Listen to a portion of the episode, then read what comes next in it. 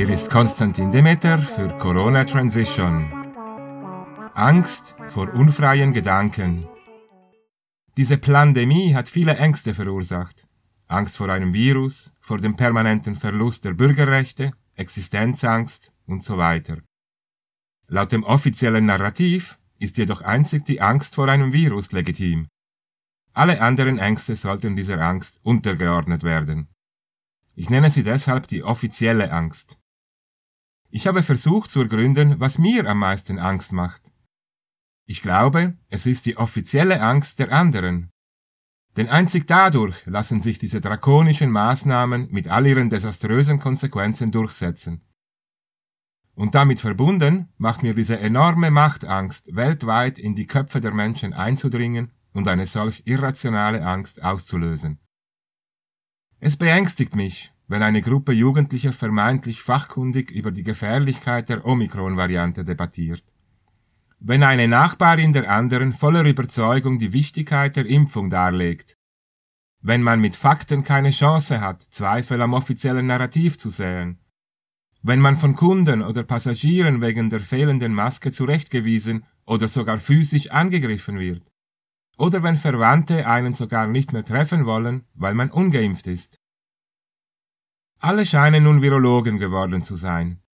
Dabei verfügen die meisten Menschen nicht einmal über genügend Englischkenntnisse, um eine wissenschaftliche Studie zu lesen, zumindest hier im Tessin, geschweige denn über genügend Fachkenntnisse, um sie zu verstehen.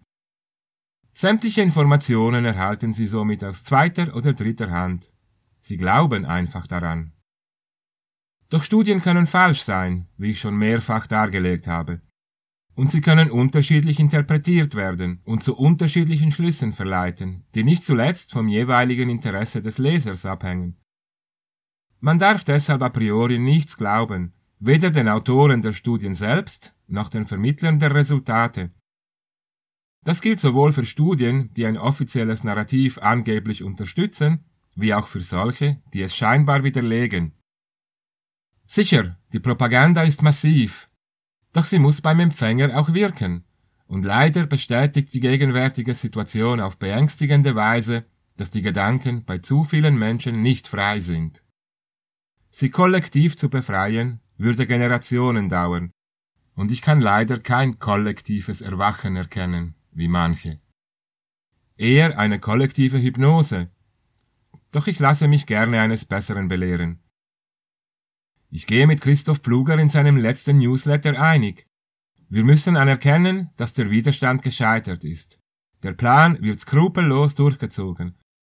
Wir müssen uns selbst gegenseitig helfen und, Zitat, den Kampf gegen Regierung und Behörden in ein Engagement für eine nächste Schweiz umwandeln. Zitat Ende.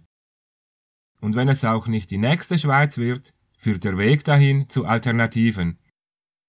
Denn es wurde doch manches in die Wege geleitet, nun gilt es, interne Probleme zu lösen und sich neu zu formieren und auszurichten.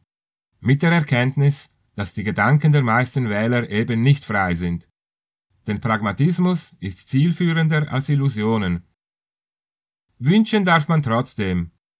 Somit wünsche ich allen im neuen Jahr vogelfreie Gedanken. Dieser und ähnliche Artikel finden Sie auf corona-transition.org.